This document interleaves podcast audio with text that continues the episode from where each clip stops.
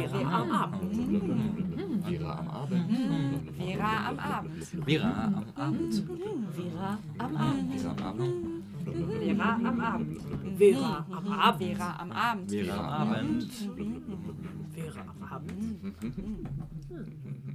Vera am Abend. Greifswald 2050, eine CO2-neutrale Stadt. Ich schlendere durch die lange Straße. Ich erinnere mich noch, früher stand hier ein großes Einkaufscenter, das Domcenter. Aber das ist schon Ewigkeiten her. Der Platz wurde dringend für Wohnraum benötigt. Die Häuser hier sind mittlerweile alle umfangreich modernisiert worden. Sie sind alle richtig gut isoliert, sie haben Solaranlagen auf dem Dach und an den Fassaden. Die Fassaden sind außerdem auch begrünt, das ist echt ein Hingucker. Und natürlich toll fürs Stadtklima und die Luftqualität. Das Café Suriso an der Straßenecke hingegen, das gibt es immer noch. Und wie eh und je sitzen die Menschen draußen an kleinen Tischen und genießen die Sonne. Manches verändert sich eben doch nicht. Obwohl, Kaffee trinkt hier schon lange niemand mehr. Er wurde durch die steigende CO2-Steuer nach und nach so teuer, dass die Leute zunehmend darauf verzichteten. Stattdessen schlürfen sie leckere Smoothies und Säfte aus regionalen Obstsorten oder trinken Tee. Da sich das Klima über die Jahre etwas verändert hat, gedeihen in Greifswald nun auch solche Kräuter ganz gut, die es früher nur in mediterranen Klimaten gab.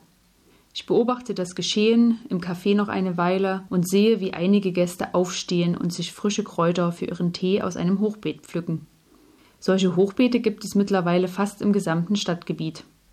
Sie werden von städtischen Gärtnern und Gärtnerinnen und von vielen Anwohnern und Anwohnerinnen gepflegt. Mmh, es duftet gut nach Pfefferminze, als ich an einem dieser Beete vorbeischlendere. Ich gehe etwas weiter die lange Straße entlang. Die Blumenampeln an den Straßenlaternen gibt es auch schon seit Jahrzehnten, aber im Gegensatz zu früher, als ich noch studierte, sind sie inzwischen mit einheimischen Pflanzen bestückt.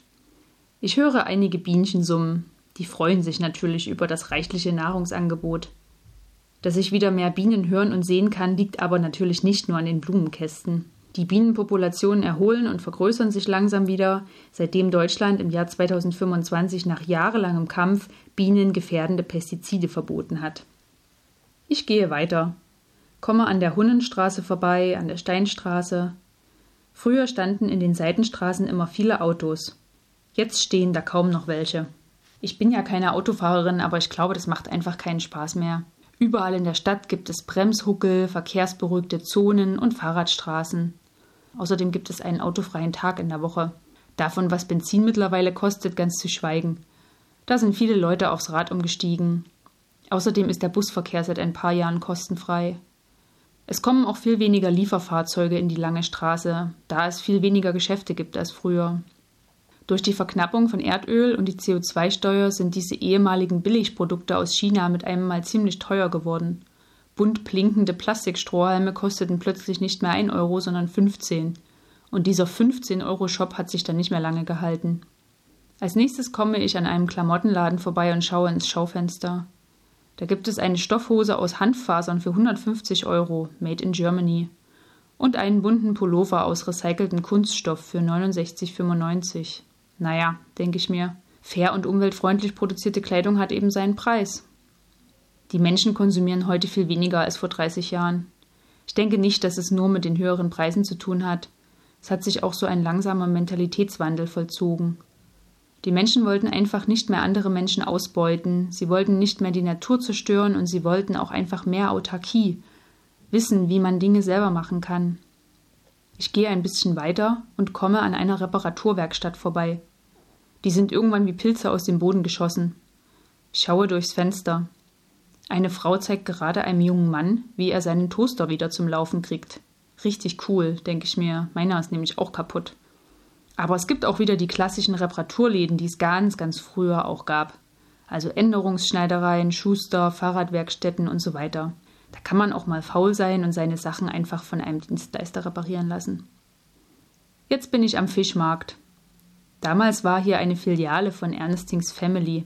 Jetzt gibt es hier einen kleinen Einkaufsmarkt mit dem Namen Taste the Waste.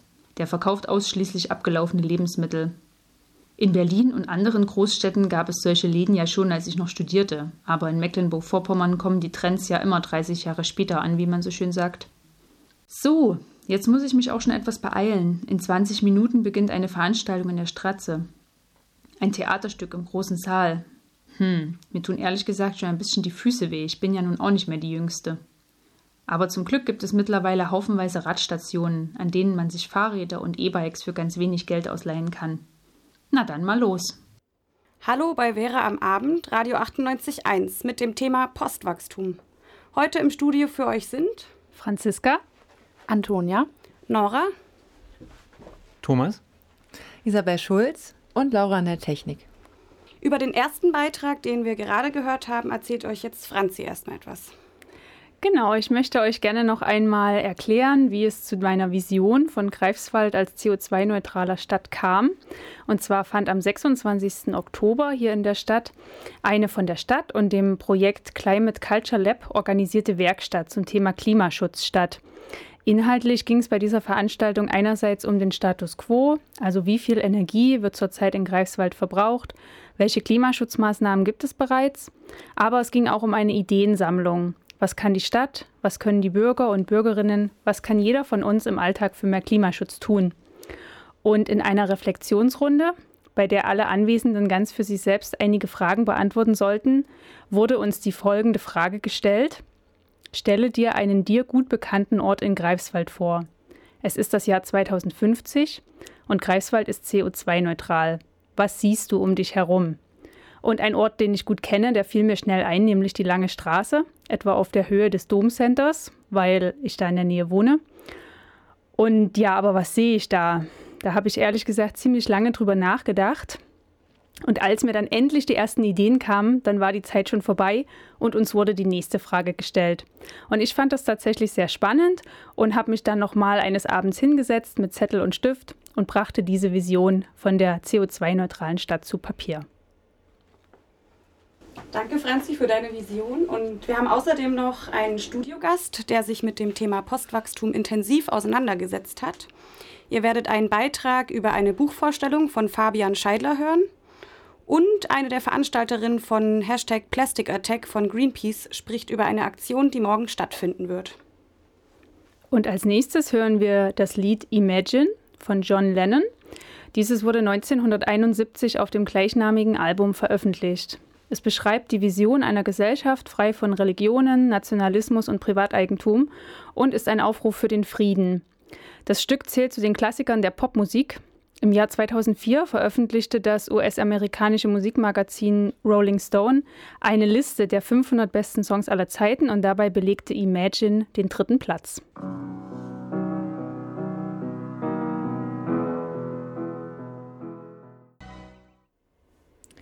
Ihr hört Vera am Abend zu dem Thema Postwachstum und wir haben heute einen besonderen Studiogast. Der hat sich in den letzten Jahren nämlich intensivst mit diesem Thema auseinandergesetzt. Thomas, erstmal schön, dass du heute dabei bist. Und naja, du hast ja deine Masterarbeit geschrieben zu dem Thema. Ich lese mal kurz vor. Transformative Akteure und Diskurse in Mecklenburg-Vorpommern mit besonderer Berücksichtigung von Postwachstumpotenzialen. Okay, kannst du uns kurz erklären, was sich hinter diesem Titel verbirgt und was genau eigentlich der Begriff Postwachstum bedeutet?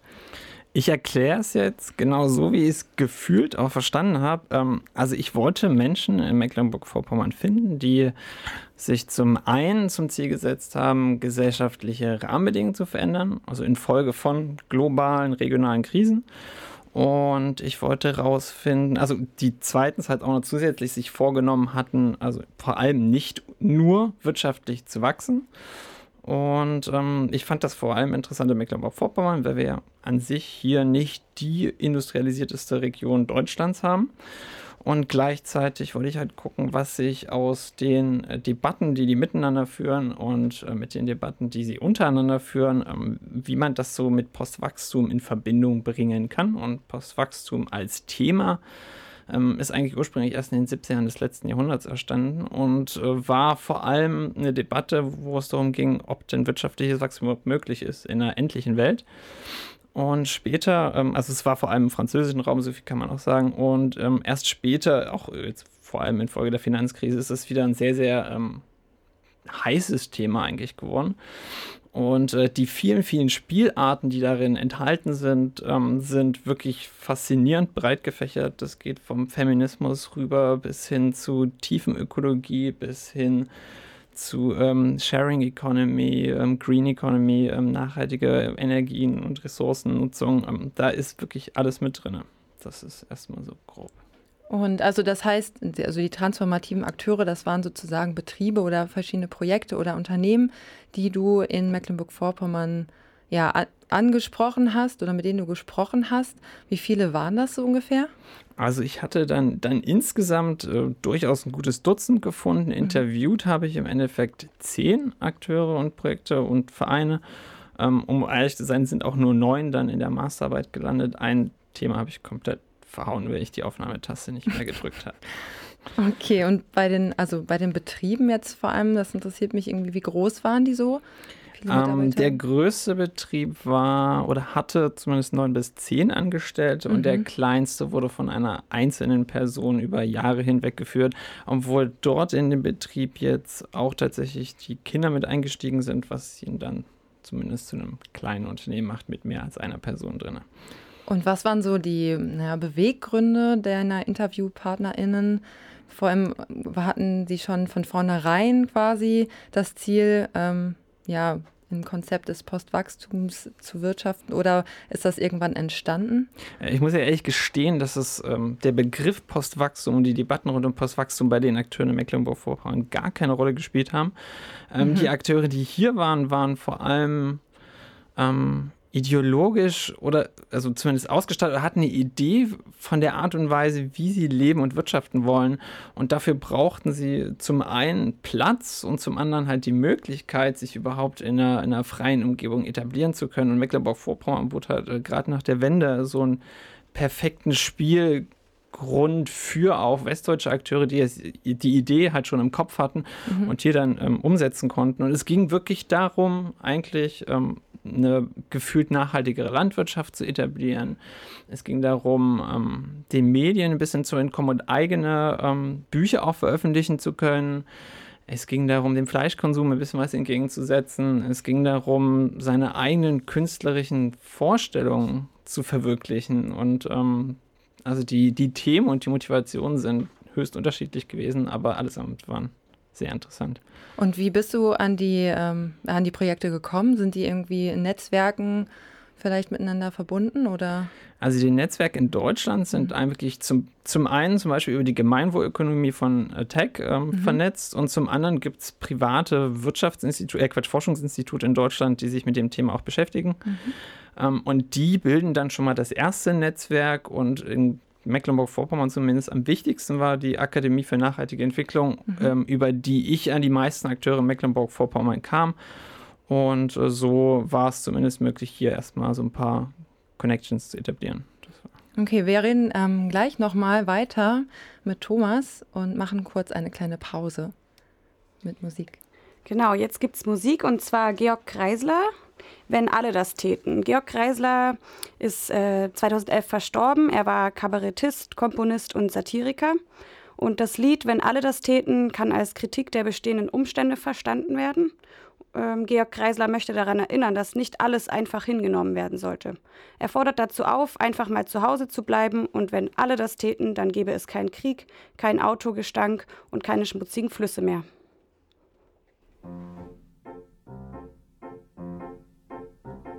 Bleiben Sie doch mal Ihrer Arbeit fern.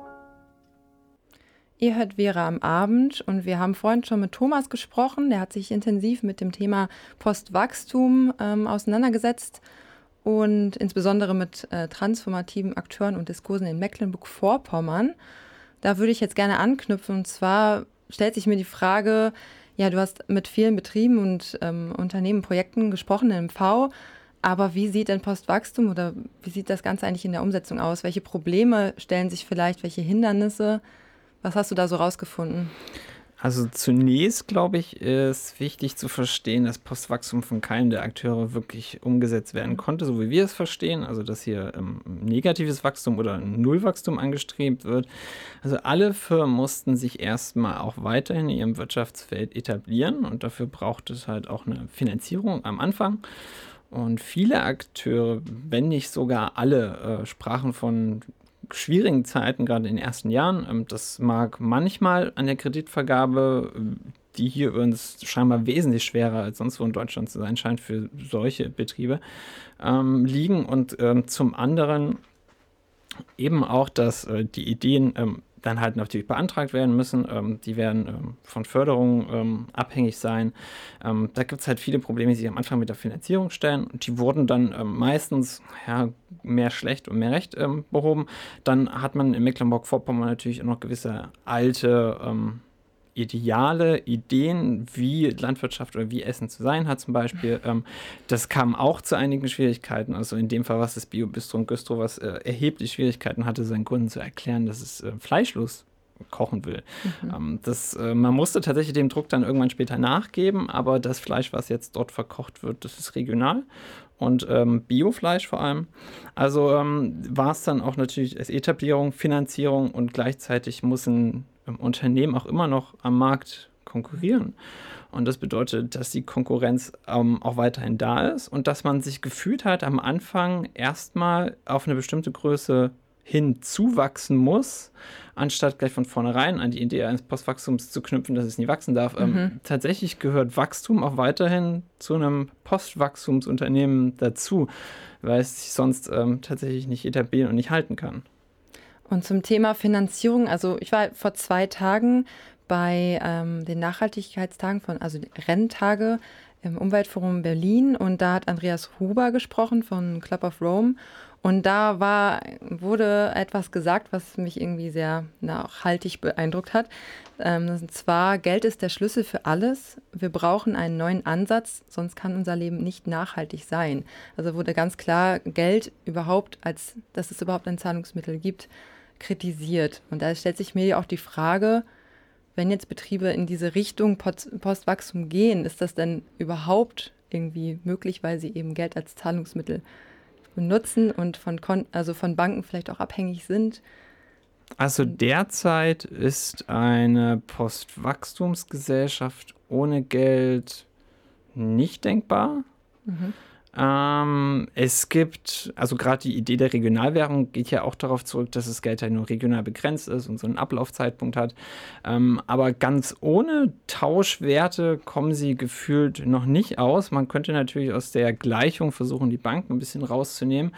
Ähm, oder versuchen, das Institut Bank zu ändern. Also entweder äh, versuchen sie zinslose Kredite zu vergeben oder die Kredite werden halt an Gemeinwohlziele geknüpft. Also man kann schon versuchen, ähm, man muss nicht gleich das Geld abschaffen, mhm. um, dieses, um die Postwachstumsökonomie zu kriegen. Man müsste nur die Institute, die halt vor allem für die Geldvergabe zuständig sind, reformieren und gucken, dass man da ähm, die ersten Stellschrauben ansetzt und hilft.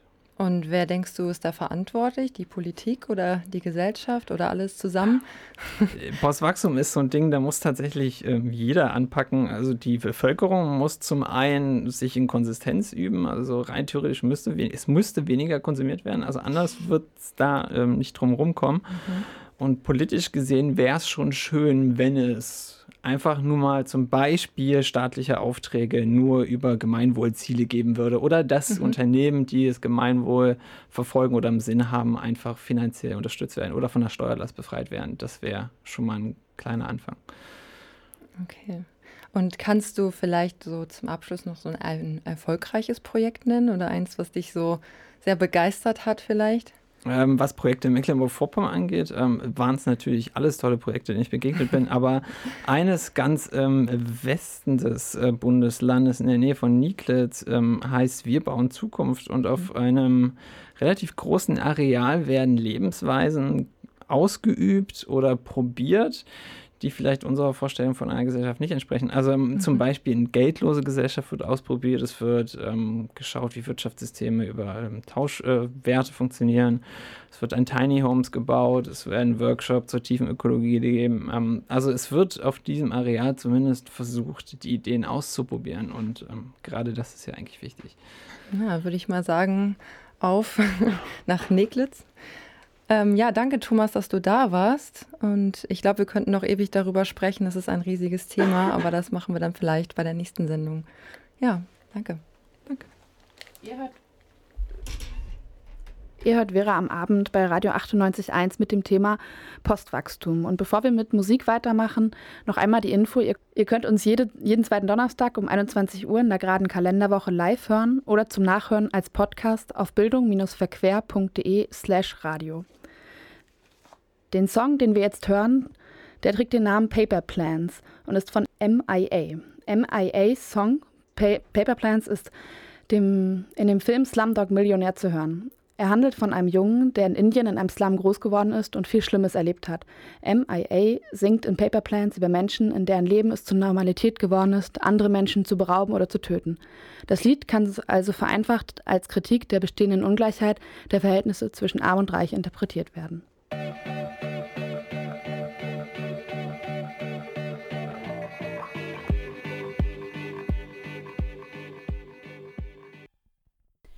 War auf der Buchvorstellung von Fabian Scheidlers Buch Chaos im Zeitalter der Revolution am 9.11.2018.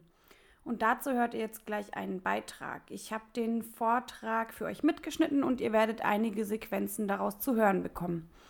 Außerdem werdet ihr ein ganz kurzes Statement von einer Ende-Gelände-Aktivistin hören, die lieber anonym bleiben möchte. Das Buch ist vor einem Jahr erschienen und beschäftigt sich laut Fabian mit den gegenwärtigen Krisenprozessen und auch mit einem Ausblick für einen tiefgehenden Umbau unserer Gesellschaften und der Ökonomie insbesondere. In den ersten Minuten spricht er über das sechste große Artensterben der Erde, welches gerade passiert und die daraus resultierende massive Bedrohung auch für die menschliche Existenz. Weiter spricht er darüber, dass wir unsere fruchtbaren Böden verlieren, dass sich eine Süßwasserkrise anbahnt und auch über den Klimawandel spricht er natürlich, der zu all diesen Entwicklungen noch hinzukommt. Gleichzeitig hätten wir einen Prozess von massiven ökonomischen, sozialen und politischen Krisen. Zum Beispiel Finanzkrisen, verschärfende soziale Ungleichheit auf der ganzen Welt oder die größte Fluchtbewegung seit dem Zweiten Weltkrieg. 65 Millionen Menschen sind vor Krieg, Armut, aber auch schon jetzt vor den Folgen des Klimawandels auf der Flucht. Dazu kommt noch die Gefahr durch die zunehmende Militarisierung.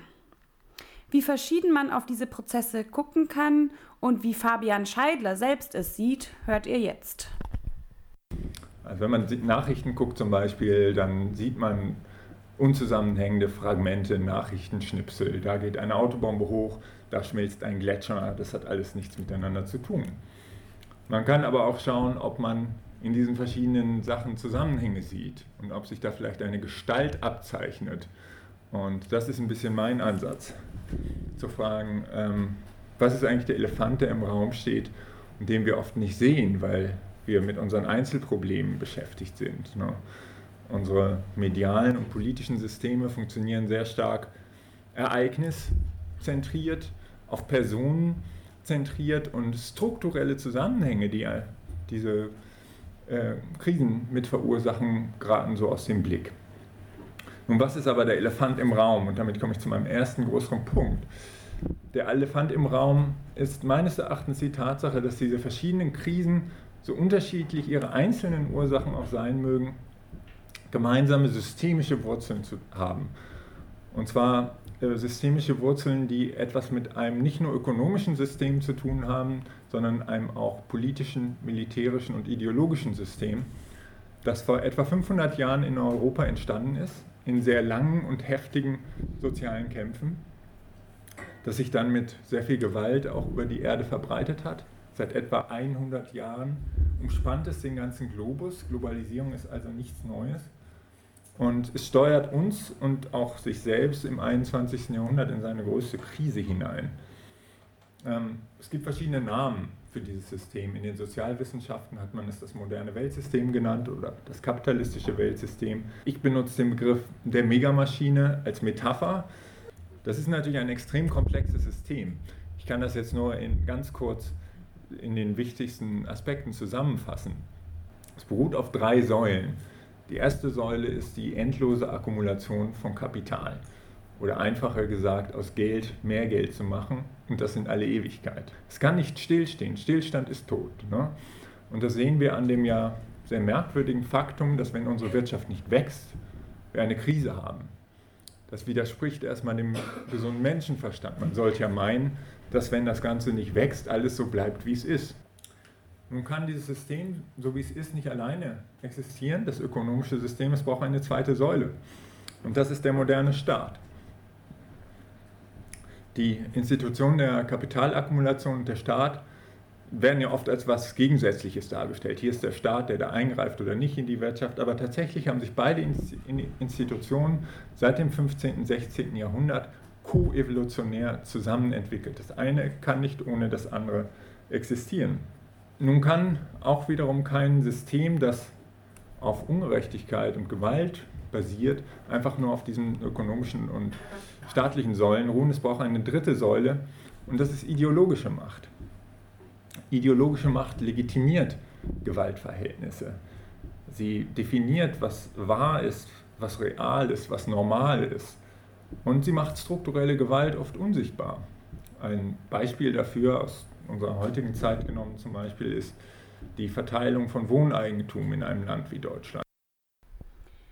Im weiteren Verlauf erklärt Fabian einen wichtigen Aspekt in der Geschichte des modernen Weltsystems, was er den Mythos des Westens nennt. Der fängt schon vor einigen hundert Jahren an. Dieser Mythos erzählt, dass die Zivilisationen im Westen überlegen wären und deshalb müssten sie das auf der ganzen Erde verbreiten. Im Laufe der Zeit gab es verschiedene Ansätze, die zur Legitimation von Ausbeutung und schrecklicher Gewalt geführt haben. Zum Beispiel das Christentum. Oder Begriffe wie Zivilisation oder Fortschritt. Ganz aktuell die westlichen Werte. Auf was diese Werte beruhen, wird verdrängt, nämlich Naturzerstörung, Ausbeutung, Armut, Krieg, Tod und, und, und. Er sagt nochmal deutlich, dass ohne diese sehr negativen Attribute dieses System nicht funktionieren könnte. Als möglichen Verbesserungsvorschlag nennt er den Keynesianismus. Grob geht es hier um starke Besteuerung von Reichen und auf der anderen Seite um Finanzierung von öffentlichen Programmen. Schön, gut und wichtig, aber die ökologische Krise wäre damit nicht beseitigt. Für einen Ausstieg aus der Megamaschine, das ist natürlich ein sehr, sehr großes Thema, mit dem man also lange Seminare belegen könnte. Ich kann da also hier in den verbleibenden Minuten nur ein paar Punkte, ein paar Anregungen geben, ähm, was mir wichtig scheint. Zum einen ist es in der kurzen Sicht ganz entscheidend, weil wir beim Klimawandel nicht so viel Zeit haben, ähm, für lange Veränderungsprozesse, dafür zu sorgen, dass fossile Brennstoffe in der Erde bleiben, äh, also Kohle und Erdöl und Erdgas. Und da gibt es massive Bewegungen, zum Beispiel das Bündnis Ende Gelände, das im Rheinland und in der Lausitz und anderen Regionen ähm, in die Braunkohletagebau reingeht, ähm, Bagger besetzt und so weiter. Jetzt gerade auch im Hanbacher Forst natürlich sehr aktiv und auch wieder Schienen besetzt. Also ähm, da, da, ist sehr viel Spiel und sehr viel Bewegung drin. Dieser zivile Ungehorsam ist ganz, ganz wichtig, weil es wirklich die effektivste Methode ist, das gleich an der Quelle zu stoppen. Ähm, wir sind ja alle mit dem Sonderzug, in dem wir jetzt auch gerade wieder sitzen, angekommen. Ähm, die schlimmeren Faktoren waren nicht die von innen, sondern die eher von außen an uns gerichteten. Ähm, dass beispielsweise noch bevor die Aktion als solche gestartet hat, ein Kontrollbereich eingeführt wurde, in dem wir stundenlang festgehalten wurden. Meiner Ansicht nach grundlos. Ähm, und natürlich war das Ganze von vornherein etwas auslaugend. Also wenn mir etwas Schlimmes widerfahren ist, dann nicht in dem Aktionsrahmen an sich, sondern eher von außen durch die Polizei eben. Ähm, weil ich finde, dass das Ganze eine wichtige Thematik ist, die nicht nur von lokaler, sondern auch von symbolischer, aber auch vor allem von gesellschaftsbringender Bedeutung ist. Und weil ich diesen Aktionsrahmen als solchen auch sehr schätze und nichts gegen zivilen Ungehorsam per se habe, wenn ich ihn für gerechtfertigt halte. Und das tue ich in dem Fall. Eine andere Methode ist äh, Divestment ist eine globale Bewegung, die auch stark am Wachsen ist, ähm, die sich darum bemüht, dass Universitäten, Städte, Rentenkassen, alle möglichen Institutionen ihr Geld aus den fossilen Brennstoffindustrien herausziehen. Besser leben mit weniger Gütern. Das sei das Ziel der ganzen Geschichte. Weniger Konsum also. Denn die Quelle sei die ganze Überproduktion, die wir haben. Die soziale Frage sei ganz eng mit der ökologischen Frage verknüpft. Das heißt, weniger Produktion von Gütern, weniger gebrauchte Arbeitszeit. Dafür mehr Zeit für Freundschaft, Kultur, politisches Engagement und noch vieles mehr. Um das zu finanzieren, müsste umverteilt werden, von oben nach unten. Und was soll es in einer Postwachstumsgesellschaft geben? Einen menschenwürdigen Umgang und Rechte für Klimaflüchtlinge und natürlich auch für alle anderen geflüchteten Personen. Zum Beispiel Abrüstung statt Aufrüstung. Oder andere Medien. Unabhängige Internetmedien zum Beispiel. Es sei wichtig, diese nicht den Fingern von rechten Kräften zu überlassen, was im Moment leider eher der Fall sei. 2009 hat Fabian Scheidler und ein Kollege von ihm ein unabhängiges Nachrichtenmagazin gegründet, das sich auch mit globaler Gerechtigkeit beschäftigt. Kontext TV heißt es. Linke unabhängige Medien würden einen großen Unterschied bei der gesellschaftlichen Entwicklung machen. Und hier noch die letzten Worte des Vortrags von Fabian Scheidler selbst in der langen Frist brauchen wir natürlich einen Ausstieg aus dieser endlosen Akkumulationslogik, die ja das dominante Prinzip in diesem System ist, das uns diese Krisen auch beschert. Wir brauchen eine Ökonomie, die dem Gemeinwohl dient und nicht dem Profit. Nun bedeutet das natürlich, dass man nicht einfach nur ein paar Leitplanken oder ein paar Schräubchen dreht, sondern in der Tiefe unsere ökonomischen Institutionen verändert. Das heißt, man braucht einen Umbau des Staates. Und dafür gibt es viele Vorschläge. So ein Umbau betrifft natürlich auch ganz zentral das Finanzsystem. Ähm, und äh, wenn es stimmt, dass wir weitere Crashs bekommen, ist es natürlich sehr sinnvoll, sich darüber Gedanken zu machen, was wir in einem Fall eines solchen Crashs, was soziale und ökologische Bewegungen tun.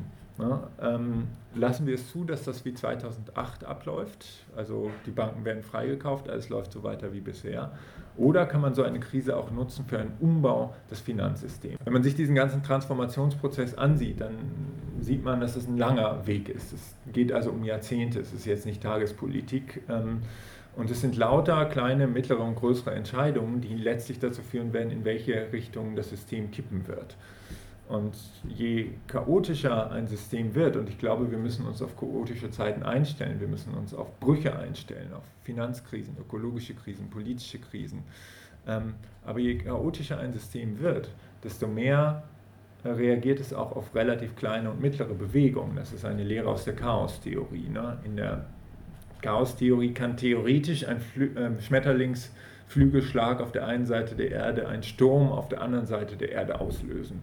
In so massiver Weise passiert das natürlich selten, aber tatsächlich können also soziale Bewegungen und ökologische Bewegungen einen enormen Unterschied machen, in welche Richtung das System langfristig kippt.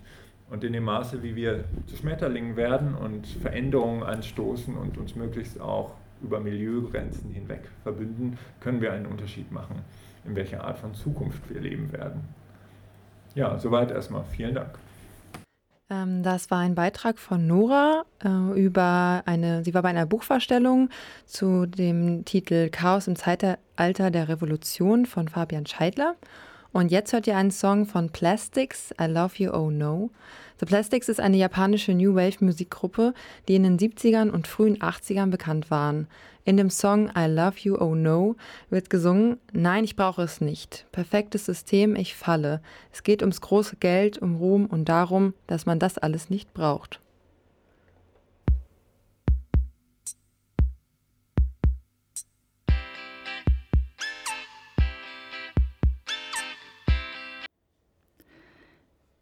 Jetzt haben wir noch einen Veranstaltungstipp für euch. Ewiger Wachstum verursacht auch viele Nebenwirkungen, zum Beispiel jede Menge Müll. Deswegen wird morgen am Freitag, dem 16. November, im Rahmen von Weltwechsel eine spannende Aktion stattfinden, die sich genau mit diesem Thema beschäftigt, nämlich Hashtag Plastic Attack. Sarina hat sich mit einer der Organisatorinnen getroffen, mit Alissa Wiemann von Greenpeace Greifswald-Stralsund und nachgefragt, was steckt denn hinter Hashtag Plastic Attack?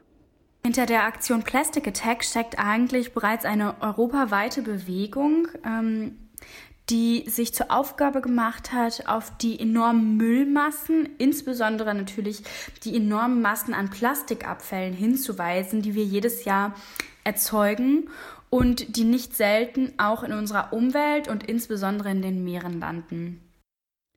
Das Thema ist ja wirklich in aller Munde. Das ist auch uns schon aufgefallen. Alissa hat erzählt, dass Greenpeace sich dieser Aktion angeschlossen hat, um auch in Greifswald neues bzw. mehr Bewusstsein für diesen Verpackungswahnsinn zu schaffen.